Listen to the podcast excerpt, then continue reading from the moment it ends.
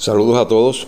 En el programa de hoy honramos la memoria del insigne pianista y gestor cultural Elías López Subá eh, mediante la retransmisión de un programa que fue al aire el 22 de febrero del 2004, eh, donde se discutió la figura de Pablo Casals.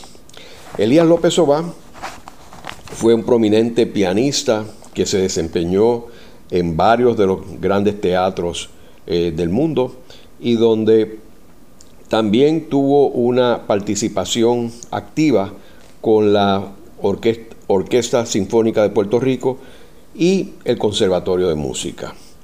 Elías fue el director del Departamento de Actividades Culturales de la Universidad de Puerto Rico del recinto de Río Piedras y en el 1985 eh, fue nombrado a la Junta de Directores del Instituto de Cultura Puertorriqueña, que fue donde yo tuve oportunidad de conocerlo, ya que yo estaba en esa junta junto a Elías, y posteriormente él fue nombrado el director ejecutivo del instituto hasta el 1993.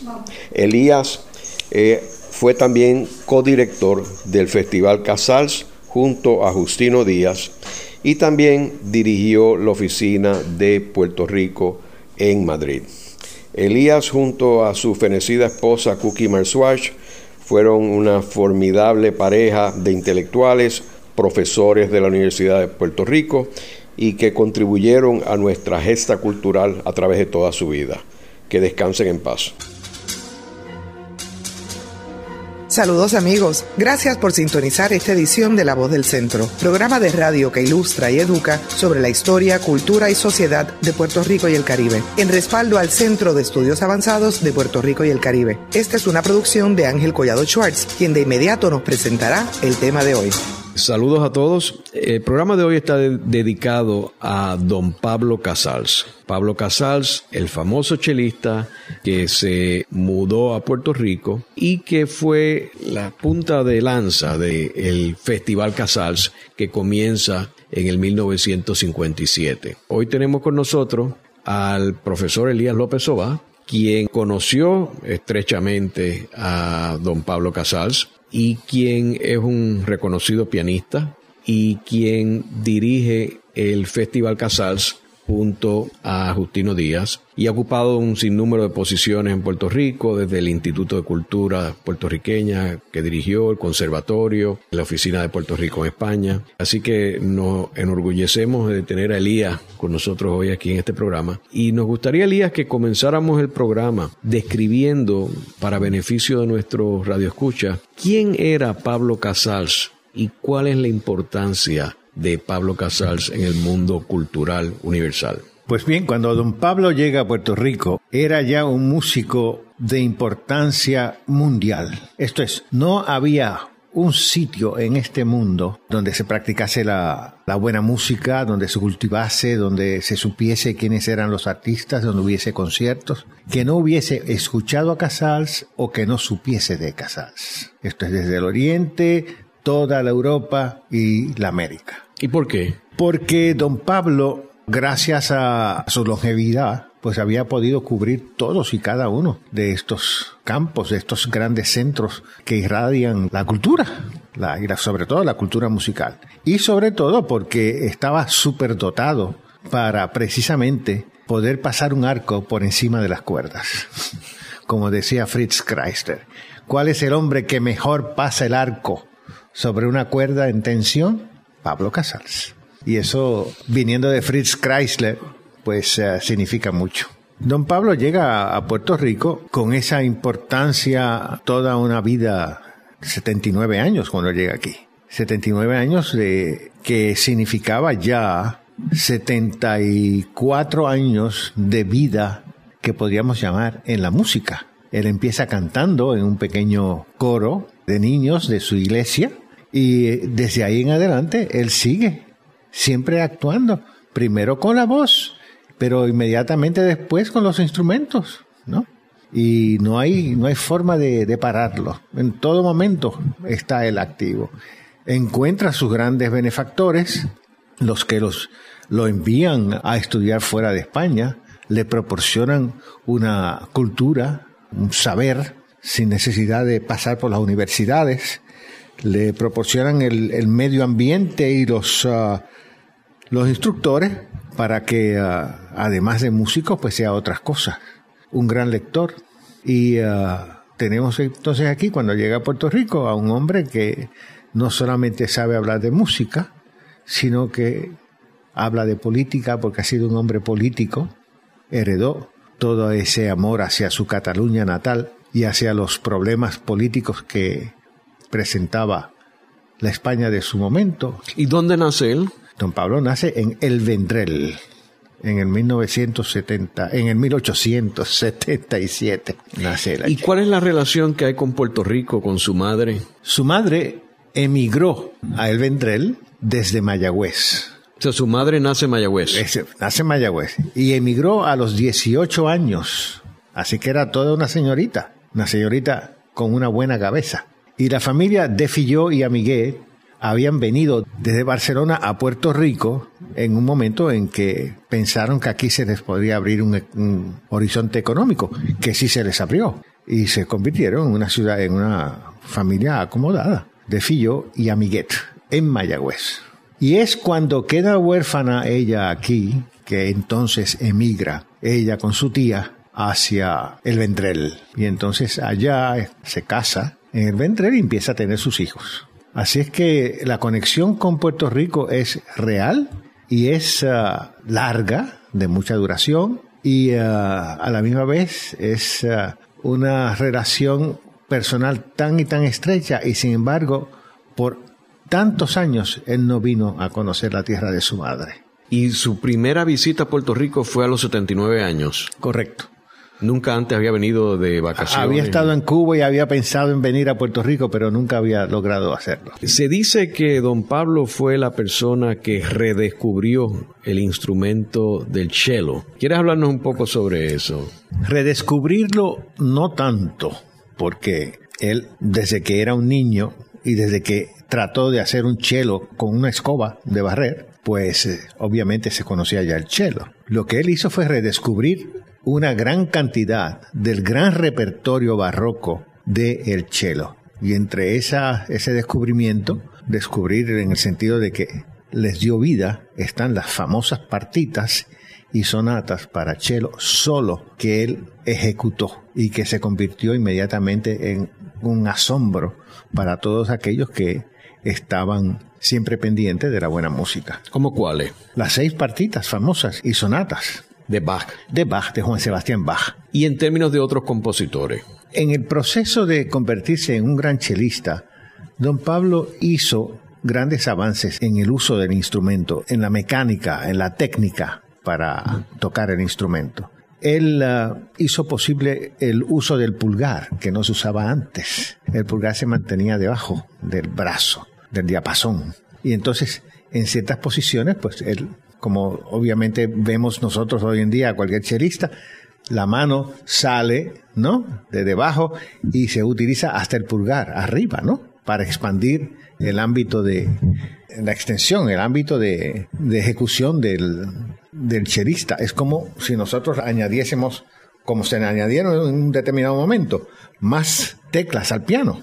Hasta que hoy en día todavía, hace algunas décadas, la casa de, de pianos Bessendorfer en, uh, en Viena, pues le añadió cuatro o cinco teclas a la parte baja, al ámbito grave del piano, porque sí se, se necesitaban desde un punto de vista ya de composición. Hay una obra de Ravel famosísima en que no se llega a la última nota que él escribió.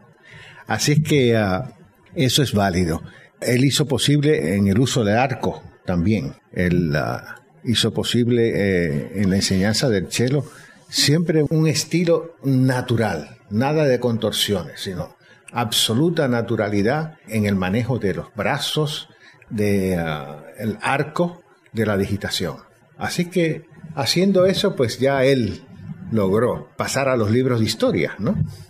Antes de casarse tocaba de una manera y después de casarse se toca de otra. Y en términos de festivales, este, entiendo que él estuvo envuelto en el Festival de Prades, ¿no? ¿Y cuál fue su envolvimiento en ese festival? Bien, eso es ah, verdaderamente el origen de, de los festivales de Casals que llegan a Puerto Rico. Allá para el 1950, en primer lugar, antes del 50, don Pablo emigra de Barcelona, pasa a Francia.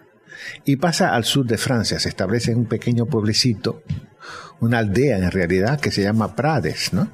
Y que está, pues, justo en la falda de las montañas que separan el Rosillón, que separan la parte sur de, de Francia del norte de España. Esa parte sur había sido antes parte de Cataluña. Allí se habla catalán. Todavía se habla bastante catalán, porque yo he pasado por allí, me he quedado allí que algún, algún que otro tiempo y el catalán se utiliza y se entiende. Natural. Pues bien, estando en Prades, hacia el 1944 a 45, empiezan siempre, pues, estudiantes, grandes artistas que quieren conocer a Casals y van, se convierte en un sitio de peregrinaje para los grandes artistas también. Va a ir allí, a hablar con don Pablo, fotografiarse con don Pablo, estudiar con don Pablo, hacer música de cámara conjuntamente con don Pablo. Entre esos artistas está Sasha Schneider, Alexander Schneider, gran músico de cámara, un hombre dotadísimo como músico y como organizador de conciertos, de festivales, etcétera, etcétera. Entonces, cuando se acerca el año de 1950, el mundo musical se, prepara para celebrar el 200 aniversario, ¿no? De la muerte de Juan Sebastián Bach, del nacimiento de Juan Sebastián Bach. No, esa muerte. Él nace, él muere en el 1750. Y entonces hay que celebrar, pues precisamente, una gran fecha en el compositor que para Pablo Casals era el dios de la música, ¿no? Para él, pues, era motivo de reverencia y motivo de absoluta dedicación a la música de Bach. Y que la conocía desde la primera hasta la última nota. Porque o la dirigía, o la leía, o la tocaba. Pero él conocía la obra completa de Bach. Y al piano tocaba los 48 preludios y fugas famosos, ¿no? Todos los días se levantaba a tocar un preludio y fuga al piano. Muchos pianistas no lo hacen, ¿no? que debieran hacerlo. Pues bien, don Pablo no quiso ser él en aquel momento el que organizara el festival. Él a la idea de celebrar un festival allí, él accedió. Pero quien lo organizó fue Sasha Schneider y los músicos amigos de él que estaban en, en América, como uh, el famoso pianista, que murió, dio su último concierto cuando tenía 97 años, ¿no? Así que eh, vivió más que don Pablo, pero imitó a don Pablo tocando hasta el último momento. Pues bien, este festival de Bach en Prades tuvo tal éxito que inmediatamente se pensó en que esto debería tener una continuidad, a pesar de las estrecheces de, de Prades, porque es muy pequeña. Pero allí hay una ermita, una iglesia que en aquel momento, no sé si la han reconstruido ahora, pero en aquel momento era una iglesita de mucha, con mucha devoción, ¿no? Gente muy devota a esa iglesia y, a la redonda. Y allí fue que se tocó toda la música de cámara. Y la música de cámara, pues una orquesta barroca era una orquesta de cuerdas, básicamente. Tal vez algunos instrumentos de viento, madera, alguna que otra trompa fácilmente accesible allí cerca. Entre los músicos franceses, pues sí entró a formar parte de esa pequeña orquesta. Pero los solistas eran todos artistas internacionales y de primerísimo rango. Yo quisiera que para beneficio de nuestros radioescuchas aclarar de que eh, la razón por la cual Pablo Casals se va a la emigración es una razón política, porque estamos envueltos en este momento en la guerra civil de España y Franco fue el que ganó en esa eh, batalla. Y Pablo Casals es un republicano, o sea, cree en la república. Y como nuestros radioescuchas saben, pues Franco fue muy cruel con toda la oposición y los persiguió y se tuvieron que que irse del país. Y Pablo Casals fue uno de esos personajes, Pablo Picasso fue otro de esos personajes que salieron corriendo. Y eh, todos los intelectuales que vinieron a Puerto Rico y que en gran medida, invitados por Benítez, hicieron posible que nuestra universidad tuviese un brillo extraordinario. Así que todos esos grandes, grandes estudiosos que vinieron acá a Puerto Rico, como don Pedro Salinas, Juan Ramón Jiménez, premio Nobel, el grupo de ah, grandes conocedores de la filosofía y de la lengua que vinieron a Puerto Rico y que estaban en el Colegio de México pues todos ellos hicieron una contribución enorme aquí en Puerto Rico. Entonces, una vez don Pablo termina estos festivales en Prade, ¿qué es lo que lo hace venir a Puerto Rico? ¿Por qué él viene a Puerto Rico? Yo creo que don Pablo vino a Puerto Rico porque Puerto Rico fue a él, en la persona de Marta Casals. Ahí hay una historia afectiva muy grande. Marta tenía un tío que se llamaba Rafael Montañez, periodista y amante de la música a un grado, pues, muy pronunciado, porque él tocaba la flauta y era casi autodidacta, ¿no? Tocaba la flauta muy, muy, muy bien.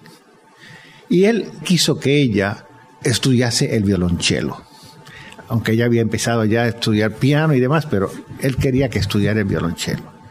Y yo recuerdo, porque yo llegué a conocer a Rafael Montañez, que él dijo, mi, mi sobrina, sí, la estoy preparando para que vaya a estudiar con Pablo Casals. Y yo me quedé maravillado. Yo sabía quién era Pablo Casals, ya, ¿no?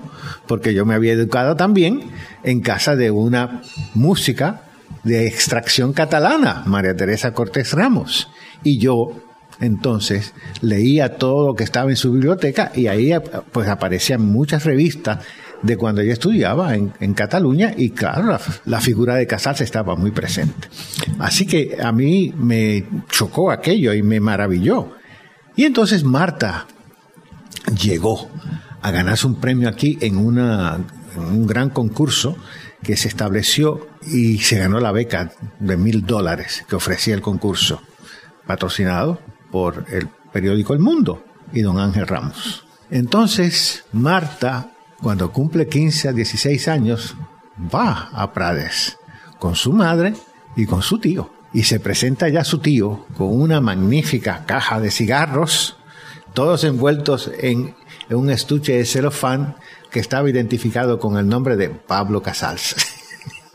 Hechos para Pablo Casals. Y uh, Sasha Schneider me contaba a mí que precisamente él todavía conservaba ese cigarro no se lo había fumado. Pues bien, don Pablo reconoce inmediatamente las dotes de, Marta y entiende que es muy temprano para ella irse a estudiar con él y la recomienda a su amigo ah, en Nueva York, un chelista de apellido Rosanov. Y él enseñaba en una escuela que se llamaba uh, Manes School of Music en Nueva York. Y Marta entonces termina su high school aquí, su escuela superior aquí, y se va entonces a, estudiar a Nueva York. Y eh, el colegio es Marymount College. Y entonces en ese colegio ella tiene la posibilidad de seguir estudiando privadamente con Rosanov, estar en un programa para jóvenes eh, intérpretes en la Mann School y Cuatro años más tarde se gradúa con honores de la Marymount y entonces está lista para ir a estudiar con Pablo Casals. Y la llevan entonces a Prades y entonces la dejan en Prades.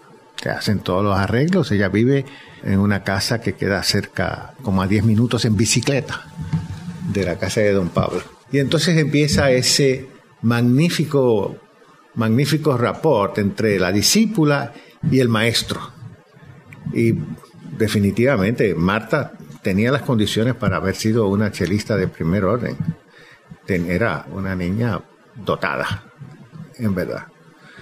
Pues bien, cuando ella se queda en Prades, ella se mantiene en contacto con Puerto Rico, pero la idea en la mente de su familia y de Rafael y la idea en la mente de las personas que estaban conscientes de lo que ella estaba haciendo era de que el festival había que traer a Pablo Casals a Puerto Rico porque queríamos que él hiciera aquí lo que él hizo en Prades.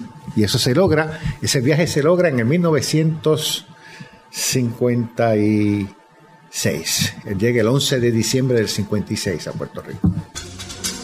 En breve continuaremos con La Voz del Centro por WKQ Radio Reloj. De regreso con La Voz del Centro por WKQ Radio Reloj. De vuelta con Ángel Collado Schwartz. Continuamos con el programa dedicado a don Pablo Casals, fundador del Festival Casals en el 1957. Hoy con eh, Elías López Sobá, director ejecutivo del Festival Casals y amigo de don Pablo Casals. Elías, estamos hablando en el segmento anterior sobre el Festival de Prades y cómo Marta Montañez es el gancho para traer a don Pablo Casals a Puerto Rico y transportar lo que era un festival en Prades, al sur de Francia, al Festival Casals de Puerto Rico. Pero una vez llegó aquí, ¿quién fue el gestor de parte del gobierno de Puerto Rico? ¿Quién fue el que puso todo esto junto? Sí, don Pablo llega acá, como decía yo la vez pasada, el 11 de diciembre de 1956. Y el día 12 Claro, lo va a recibir don Luis Muñoz Marín y doña Inés, y lo van a recibir pues también la, todo el clan montañés, todo el clan de los de Filló Amiguet de Mayagüez. Y como ya se había hecho una especie de, propaganda, ¿no? Relacionada con la entrada, la llegada de Casals, pues la legislatura tenía algo preparado y también las, fuerzas musicales de Puerto Rico habían preparado una especie de homenaje musical allá en, la Plaza Colón, etcétera, etcétera. Y entonces los, se les recibe el día 11 y en comitiva, una vez que baja del barco en el cual llegó, que se llamaba el Flandes o Flandre en francés, pues la comitiva sale hacia el viejo San Juan. Es al otro día que Muñoz y doña Inés le dan una recepción al grupo familiar junto a don Pablo y a Marta. Los Montañés, de nuevo, Montañés de, de Filló a Miguet. Y ahí, en esa recepción, Muñoz se aparta con don Pablo al salón de música. Y es en el salón de música donde don Pablo y Muñoz hablan por primera vez sobre lo que le interesa a Muñoz de don Pablo y sobre lo que don Pablo le interesaría hacer en Puerto Rico. Porque cuando don Pablo llega a Puerto Rico, por conducto de Marta, ya se había discutido ampliamente lo que él podía hacer aquí en Puerto Rico. Y entonces, después de esa primera conversación, don Pablo pospone hasta que Sasha Schneider pueda venir a Puerto Rico y hasta que él regrese de México, donde había ido, donde tenía que ir, a ver muchos amigos propios de la, de de la guerra civil, etcétera, etcétera. Pues él pospone hasta el próximo mes, pasadas las navidades, él pospone hablar operacionalmente, ¿no? ya administrativamente, desde un punto de vista programático, sobre el festival en Puerto Rico. Y esa reunión se da a su regreso, que es en febrero. Él se queda festejando aquí en Puerto Rico, él toca en, San Germán, él toca en la casa de los de Filló, etcétera, pero él está en Puerto Rico festejando. Entre eso su cumpleaños, que era el 29 de diciembre, etcétera. Pero lo importante es que él, él sabe lo que él quería. Y eso se da uno cuenta inmediatamente al darse cuenta de que lo que él señala es lo que se hace. Y en cuestión de cuatro años, él tenía la organización del Festival Casals completa. ¿Y cuál era el objetivo del Festival Casals? El objetivo del Festival Casals era convertirse en una especie de maestro de maestros en Puerto Rico, para que a la luz de su enseñanza de cómo interpretar la música de Pablo Casals, la gran música, los barrocos, los, ah, sobre todo los clásicos, los románticos. Él no era dado a la música contemporánea propia de, de, la escuela rusa, ¿no? Con Prokofiev y ah, Shostakovich. Él llegaba en su momento, ¿no? Hasta Debussy, pero siempre considerándolo como algo que caía dentro de ciertos aspectos de la tonalidad, ¿no? que es un concepto que determina en gran medida la música que a él le gustaba, sea barroca o sea clásica y romántica, el festival pues iba a ser ese tipo de encuentro, un encuentro de grandes maestros interpretando la gran música. ¿Y qué necesitaba Puerto Rico? Pues Puerto Rico necesitaba, ante todo, rápidamente una orquesta sinfónica. Porque a los músicos buenos de aquí había que ponerlos a, tocar. Y entonces, después de la Orquesta Sinfónica que se funda en el 1958, noviembre del 58, al otro año se tiene que fundar la escuela, el conservatorio. Y él funda, el conservatorio abre sus puertas en enero del 60. Pero antes de nada, él tenía que señalarle ese plan de trabajo que él traía a Muñoz. Y Muñoz, la respuesta de Muñoz, cuando se da finalmente este encuentro entre ellos, que fue, como dije, en febrero, después de un desayuno que tienen con Sasha Schneider en la fortaleza, y bajan al jardín, y allí está Muñoz, está Doña Inés, y por supuesto está de Puerto Rico, está Teodoro Moscoso, está Agraid, padre. Gustavo Agraid. Gustavo. Está Gustavo Agraid, está Alfredo Matilla, y está Benítez Carle, que ha sido siempre la persona que Muñoz ha utilizado para comunicarse con Casals y con Sasha Schneider. Entonces, a la pregunta que se le hace a Casals, ¿usted estaría en condiciones o dispuesto a fundar aquí un festival? Casals responde siempre que sí, pero que el festival solo no resistiría, no, no tendría sentido, porque el festival tendría que ser el gran maestro. Entonces, orquesta y conservatorio. Y Muñoz le contesta, eso se podría dar siempre y cuando usted se quede con nosotros. En otras palabras, no podía hacerse desde lejos, tenía que estar él aquí. Y él accede. Y él dice sí. Y se queda en Puerto Rico siete meses y cinco meses, los grandes meses de calor, él va a Prades, él se va a Europa. Y así es como se llega a ese entendido, porque él tenía claro lo que él quería hacer a través de Marta desde siempre. ¿no? Si la vida, lo decía él, ha puesto en mis manos esta oportunidad de hacer a mis años una colaboración, una contribución de esta naturaleza, pues ese será el gran don que me están dando. Ahora, luego deja Prades entonces se ubica en Puerto Rico 100%, ¿verdad? Sí, él va menos a Prades pero siempre da su viaje a Europa. ¿Y cuándo se casa con Marta? Él se casa con Marta en el 57, después del primer, después del primer festival, porque él cae enfermo en el primer concierto del festival del 57. Le da un ataque cardíaco y ah, que no es grave, pero lo inhabilita para conducir, para dirigir en el festival. Y entonces cuando salen de Puerto Rico, ellos se casan aquí en Puerto Rico, porque no se va a ir a Europa sin Marta. Quiero que para beneficio de nuestros radioescuchas tengamos claro de que el Festival Casals, aparte de los objetivos que tenía desde el punto de vista musical, tenía un objetivo importantísimo para Puerto Rico, que era comunicar una imagen de un Puerto Rico sofisticado o en vías de sofisticarse. En ese momento es que está en apogeo la promoción industrial de atraer eh, industrias a Puerto Rico y el Festival Casals llenaba un cometido que era de proveer una vida cultural amplia y saludable en Puerto Rico con una figura internacional, porque Puerto Rico se presentaban óperas, este, conciertos desde el siglo XIX, principio del siglo XX, pero no teníamos una figura de la estatura de Pablo Casals, el cual trajo también a nuevos talentos, figuras como Jacqueline Depré, que era una chelista extraordinaria, Daniel Barenboim, quien me ha comentado a mí que era como un imán eh, lo que había aquí con Pablo Casals y venían para compartir con él. Me gustaría, Elías, que nos hablaras un poco sobre esos primeros años, tu vivencia con don Pablo Casals, cómo era él como persona, cómo motivó a los puertorriqueños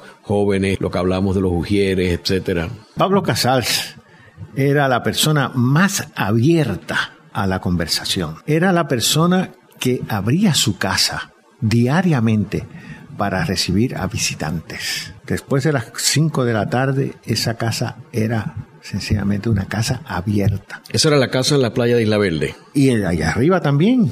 Cambridge, Park, Cambridge, Park. Cambridge Park está abajo. Arriba tiene otro nombre la urbanización. muy bella. Pues bien, yo recuerdo, primero como joven músico en aquel momento, que si yo quería tocar algo para don Pablo, él me escuchaba. Yo recuerdo que si yo quería discutir sobre música con don Pablo, yo podía hablar de él. En otras palabras, si yo quería discutir los problemas de la educación, digamos, ¿no? En Puerto Rico, los problemas de los conservatorios, los problemas de encontrar buenos maestros, se discutía. Esto es, no había un tema que uno le plantease a él que no estaba en la disposición de enseñarlo. Cuando se logró aquí abrir el programa de, de niños para hacer, convertirse en estudiantes de cuerdas, ¿no? Pues él ahí se lanzó en una perorata sobre lo que es un niño, ¿no? Y después de situarlo, ¿no? Como algo excepcional, algo que no que está fuera de toda consideración en términos de lo que vale, porque lo vale todo. Entonces me habló, ahí es donde hay que depositar la música. Ahí es donde hay que tener siempre presente la música. La música como, como idioma, lenguaje universal, pues para Puerto Rico era bien importante, porque Pablo Casals, una figura ya legendaria, pues siempre tenía las páginas de los mejores periódicos del mundo abiertas a los que él quisiera decir.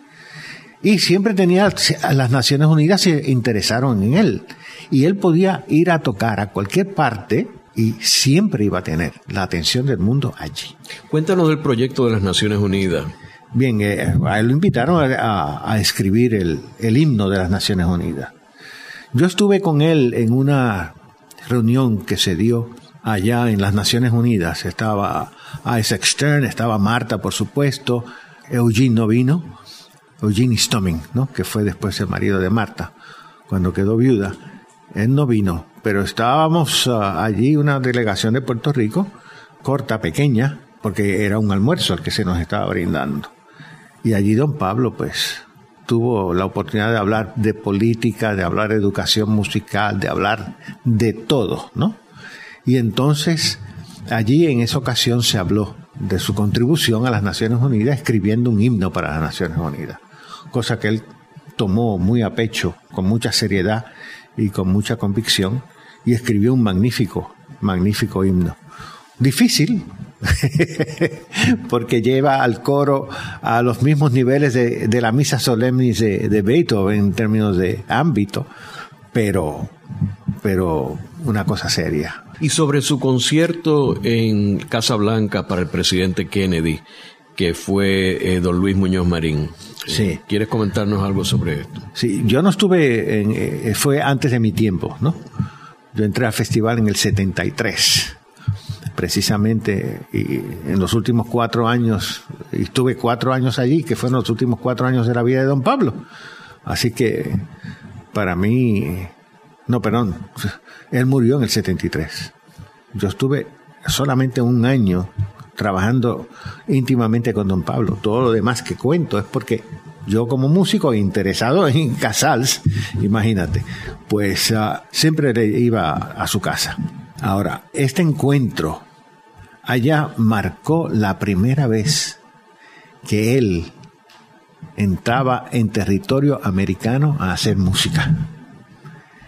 Y ese es el tributo mayor que él le pudo haber rendido a la familia de Kennedy o a los postulados políticos de Kennedy. Así es que el concierto revestía una importancia política y uh, ética para él, muy, muy grande, muy grande. Entrar en territorio de la Casa Blanca significaba entrar al sitio que él había jurado nunca pisar porque había reconocido a, a, Franco y había contribuido con Franco. Así que eso fue una, una pequeña lucha con él mismo y Sasha lo ayudó diciendo, mira, ya tú estás en Puerto Rico. Puerto Rico no es Estados Unidos. Esto es territorio aparte. Así es que uh, él fue allí con sus dos grandes colaboradores, que es Horsovsky, el pianista, y con Sasha Schneider. Elías, ¿y cuál tú dirías que fueron, en resumen, las contribuciones más grandes de don Pablo a Puerto Rico? Bien, don Pablo nos ha dejado dos instituciones que son claves para el establecimiento de la música, de la música culta al más alto nivel en Puerto Rico, que son la Orquesta Sinfónica de Puerto Rico y el Conservatorio de Música de Puerto Rico, conjuntamente con el, con el programa de cuerdas para la música para jóvenes, programa que se instauró cuando yo entré al conservatorio en el 1973, dicho sea de paso. Yo creo don Pablo, don Pablo hizo posible una cosa bien importante. Él identificó para mucha, mucha gente, millones de personas, identificó a Puerto Rico. Ya esto no era algo que uno nunca, nunca sabe dónde estaba. Él decía, ya yo voy al correo en Europa y pido una, una estampilla para, para Puerto Rico y nadie me, me, me pregunta, ¿Costa Rica dijo usted? No, no, Puerto Rico. Ya nadie me pregunta, porque sabían dónde Puerto Rico estaba. Eso ah, es un decir, ¿verdad? Pero lo importante es que él le dio al país un reconocimiento, un reconocimiento a nivel mundial. Pero ese reconocimiento no, se, no hubiera servido para nada si no se hubiera mantenido aquí, ¿no? Durante todos estos años, esa imagen y ese mensaje en la música, y si ese mensaje en la música no se hubiera convertido en un mensaje importante para los músicos puertorriqueños y para Puerto Rico. Muchas gracias, Elías. En el programa de hoy hemos discutido la figura de don Pablo Casals y cómo una persona con una reputación y una imagen tan extraordinaria a nivel mundial pudo fundar en Puerto Rico el Festival Casals y sembrar las semillas para las nuevas generaciones de músicos de primer orden. Invitamos a nuestros radioescuchas que se interesen con el tema de Pablo Casals, que visiten un museo que está dedicado a don Pablo Casals en el viejo San Juan, al lado de la iglesia San José. En la dirección técnica estuvo Ezequiel Cabán. En la producción, Nidia Suárez. Les hablaron Ángel Collado Schwartz e Isabel Pichardo Maldonado. Les invitamos a sintonizarnos la próxima semana a la misma hora en La Voz del Centro por WKQ Radio Reloj.